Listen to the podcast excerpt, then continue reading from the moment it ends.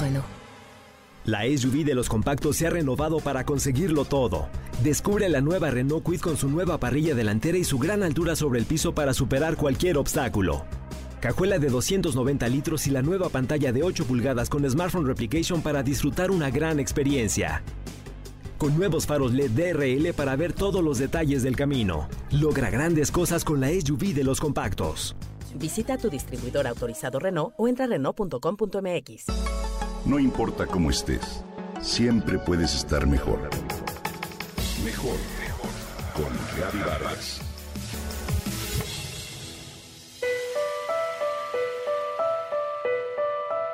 No hay nada en el mundo tan hermoso como una mirilla. Pero tiene que ser una verdadera mirilla, una mirilla auténtica, tal como la que tenía Juanito en el monte. Lee entusiasmada, Vera, una amiga mía que se propone de alguna forma resucitar ese empastado color vino, lleno de cuentos que su propio padre le leía cuando una vocecita lo interrumpe. Mamá, ¿qué es mirilla? Resuelve la duda y continúa con el entusiasmo de quien conoce esas historias de antaño y las ha oído una y otra vez. Pero entonces algo pasa.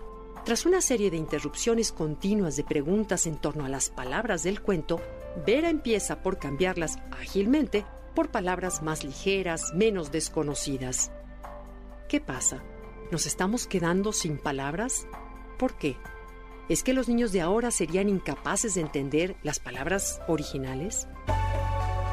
De acuerdo con la escritora Ellen Duthie, hoy existe una tendencia a entontecer, o como se conoce en inglés, dumbing down, práctica que se detecta en todo tipo de contenidos audiovisuales, así como en escritos dirigidos a los niños.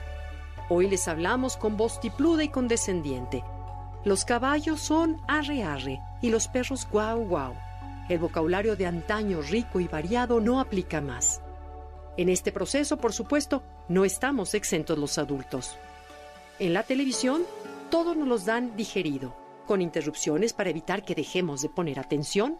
En los medios escritos el vocabulario no es tampoco rico y variado, y hasta te acusan de usar palabras rimbombantes o domingueras si manejas un vocablo desconocido.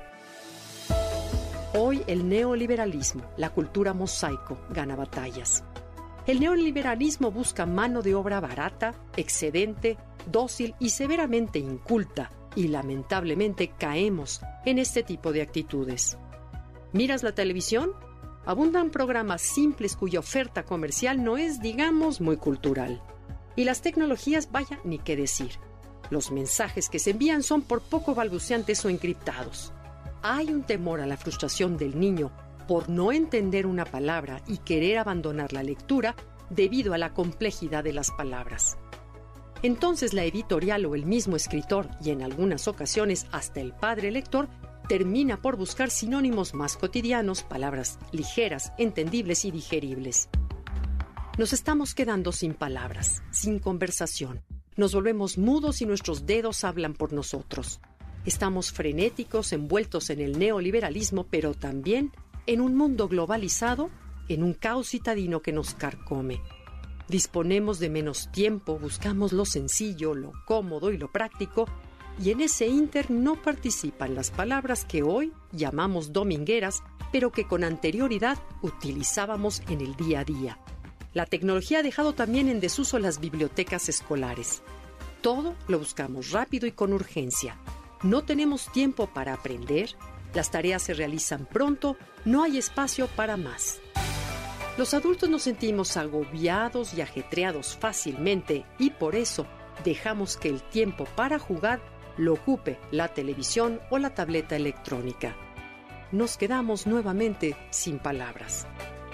Sería bueno hacer una pausa, aprender a vivir con menos prisa y con más detalle olvidarnos de pronto de la tecnología y mirarnos.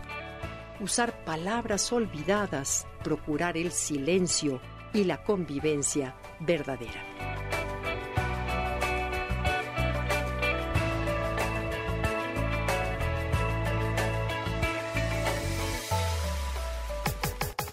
Comenta y comparte a través de Twitter. No importa cómo estés, siempre puedes estar mejor. Mejor mejor, mejor. Con Gaby Vargas.